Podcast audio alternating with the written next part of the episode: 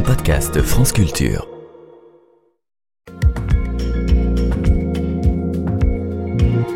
Alexandra Delbo, bonjour. Bonjour Guillaume. Ce matin, on questionne les capacités d'une intelligence artificielle à l'origine d'une petite révolution dans la recherche, AlphaFold. C'est un logiciel développé par DeepMind de Google, un système d'apprentissage profond qui permet de prédire la structure de toutes les protéines. Alors, les protéines, vous entendez surtout parler quand il s'agit de repas, mais ce sont en réalité tous les petits effecteurs des cellules. Sont-elles qui déplacent les nutriments, qui digèrent d'autres protéines pour les découper en petits morceaux, en acides aminés, qui servent à leur tour à faire de nouvelles protéines. Elles participent à la production de l'énergie, elles font la contraction des muscles, elles font l'immunité, elles font le sang, bref, elles remplissent toutes les fonctions de l'organisme. Et donc, connaître leur structure est essentiel pour comprendre leur fonction. Comme une clé dans une serrure, leur forme nous renseigne sur leur rôle.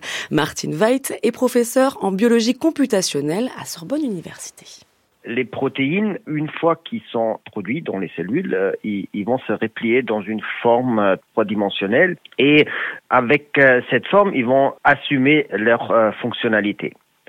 S'ils se replient dans une forme trois-dimensionnelle, ils vont avoir une surface qui a des propriétés physiques et chimiques et avec ces propriétés physiques et chimiques, ils vont interagir avec d'autres molécules, etc. Ils vont pouvoir faire euh, leur travail comme protéines. Donc euh, l'idée est que euh, la connaissance de la structure nous donne aussi une idée sur un peu une idée mécaniste de comment peut être la fonction des protéines qu'on a facilement aujourd'hui sont des données de séquence. Donc, on peut séquencer des euh, génomes et à partir des génomes, on peut identifier des gènes qui codent pour euh, des protéines, donc des séquences d'acides aminés. Et là, on a beaucoup, beaucoup, beaucoup de données aujourd'hui.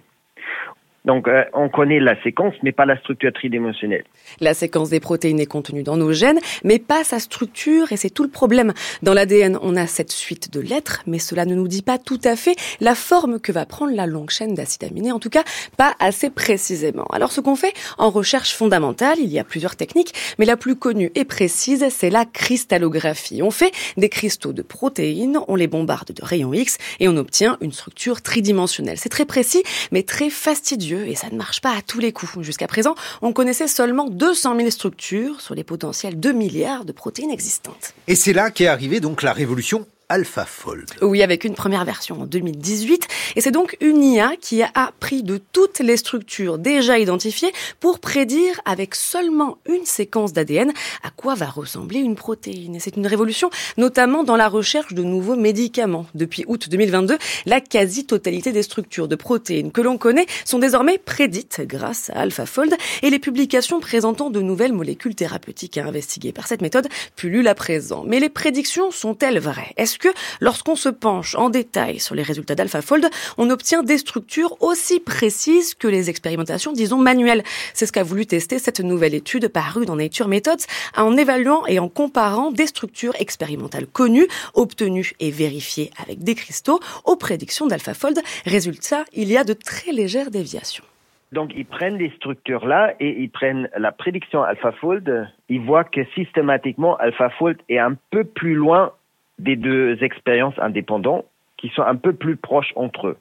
Donc les deux expériences se ressemblent plus et AlphaFold est un peu plus différent. Euh, on peut en tirer comme information que AlphaFold, même si c'est globalement très précis, fait quand même des petites erreurs dans la prédiction. Et on voit qu'il y a des petites déviations. Dans l'article, ils ont un peu l'idée que ça montre que quand même la, détermination structurelle elle est importante. Ils en tirent aussi que AlphaFold est un très très bon générateur d'hypothèses parce que quand même c'est très proche, même s'il y a des petites déviations, mais euh, quand même avec cette hypothèse on peut guider des expériences pour euh, rendre les structures plus précises.